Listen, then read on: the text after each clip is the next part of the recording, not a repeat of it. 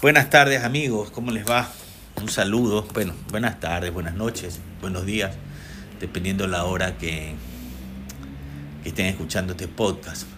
Muy contento, la verdad, porque Spotify, no sé por qué, me ha mandado el resumen del año 2023 a mediados de noviembre y resulta que para hacer un podcast de este tipo que no es tan popular, ¿no? Eh, he tenido algunos logros importantes, sobre todo el número de seguidores, el número de reproducciones. Me he quedado impresionado la cantidad de gente que me escucha en otros países, eh, incluso países donde no, no se habla español. Entonces, un agradecimiento a México, a los latinos que me escuchan en Estados Unidos, España, por supuesto mi lindo país Ecuador, que es donde más porcentaje me he escuchado. Pero bueno, para no desviarme el tema y para hablar de esta teoría del todo del delito, vamos a hablar de un tema que es recurrente en todos nuestros países. La tabla de porte legal de drogas. Acá en Ecuador, el presidente salió muy fresco en un TikTok, por cierto, a romper la tabla de drogas, el supuesto decreto donde se deroga la tabla de drogas. ¿Qué es la tabla de drogas para los que me escuchan en otros países? Bueno, básicamente, eh, un, eh, donde se establecen las escalas de, donde, de cuánto es permitido eh, tener o, o llevar o portar de drogas para el consumidor. El problema es que aquí en el Ecuador, y me imagino que en todas partes del mundo, esta es una herramienta utilizada por los únicos traficantes para expender el producto. También eh, eh, debemos entender que el consumo de drogas es un problema de salud pública. Entonces, yo les puedo contar con experiencia. Cuando fui director de la penitenciaría, el 84% de mis presos eran consumidores de droga. Y en aquella época había el delito de tenencia. O sea, simplemente portar la droga era sancionado de 9 a 12 años. No importa si, si llevaba medio gramo o si llevaba pues mucha. Porque no había una escala. La escala también nos sirve para determinar si alguien es un narcotraficante grande, uno mediano, uno pequeño, y obviamente se castiga por la cantidad que lleva, por la cantidad que trafica, y digamos, también determinar quién es un microtraficante y quién no lo es.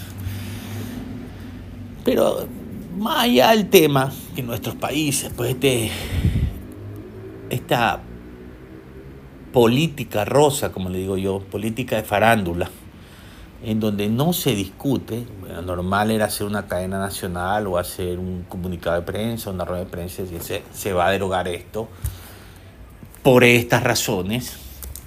Eh, como siempre, pues en nuestros países no se explica las razones por las cuales se va a, a ejercer determinada actividad casi legislativa, porque es un, es un decreto. Así como tampoco nos explicaron muy, muy mucho cuando esa tabla estaba ahí. Pero más allá de la legalidad, ilegalidad, legitimidad o ilegitimidad, hay dos constantes que pasan en Latinoamérica. La primera, se hacen leyes o se derogan leyes sin que exista un verdadero estudio de la necesidad de esa ley y además de cuáles son los efectos que esa ley va a tener en la población. Tal cual, usted va a construir un puente, hace un estudio de suelo, hace un plano y determina, bueno, por este puente vamos a solucionar 50 mil carros por día. ¿No? O usted va a hacer, digamos, este, un edificio un hospital, así aquí vamos a tener 200 camas y vamos a estar en capacidad de atender 3.000 personas diarias y 200 personas hospitalizadas, ¿no? Usted lo hace una prefactibilidad, una factibilidad, analiza, hace un estudio para poder determinar pues cómo suplir una necesidad que tiene la sociedad y cómo se va a beneficiar a esta persona. Entonces, así se asignan los presupuestos para la actividad pública. Pero en, en cuanto a algunas leyes y algunas cosas, nosotros no hacemos esos estudios, sino que resolvemos en virtud de las emociones que tenemos. Y ahí nosotros vamos contra derecho completo. Contra derecho completo. Y la, simple razón es esta.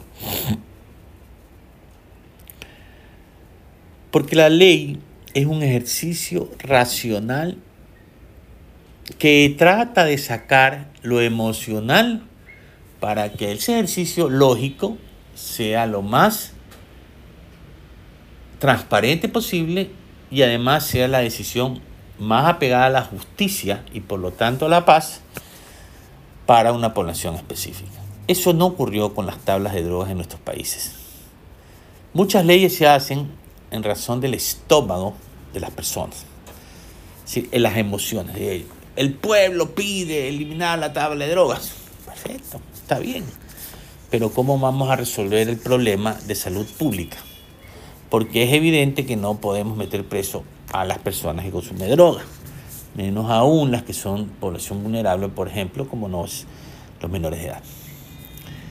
Entonces, el resumen, este, este, este capítulo, que se está siendo un poquito extenso, es ¿qué hubiera recomendado yo? ¿O qué es lo que yo recomiendo? La prevención, pues. El problema de salud pública es mayor en la medida en que usted no inyecte recursos a la salud pública para prevenir, no para resolver, porque hacemos que la adicción es una enfermedad que no se cura nunca, sino para prevenir el consumo de sustancias psicotrópicas, alcohol o tabaco. Por lo tanto, la falta de prevención del consumo de drogas lo que hace es que aumenten los consumidores de droga, que aumenten los microtraficantes y que aumenten los traficantes a gran escala. ¿Por qué? Porque al no hablarle a nuestros niños, adolescentes, adultos sobre la prevención efectiva, esa prevención tiene que venir acompañada de temas emocionales, inhibidores cognitivos, eh, un estudio social, eh, factores de riesgo, factores de prevención, es decir, todo eso se tiene que hacer cuando se analiza el tema de las drogas. Eh, aquí no se hace. Entonces, la falta de prevención hace que haya más consumo. Por lo tanto, mientras mayores consumidores haya, hay más demanda. Al haber más demanda, va a haber más oferta. Y lo único que se logra cuando se hacen estas decisiones poco técnicas es que obviamente el microtraficante va a tener mayores complicaciones para entregar la droga y lo único que van a hacer es subir el precio. Haciendo que el consumidor que ya de por sí está quebrado emocional, física y mentalmente, eh, termine que cometiendo atrocidades y maldades o comportamientos antisociales en, en contra de terceras personas en contra de sí mismos.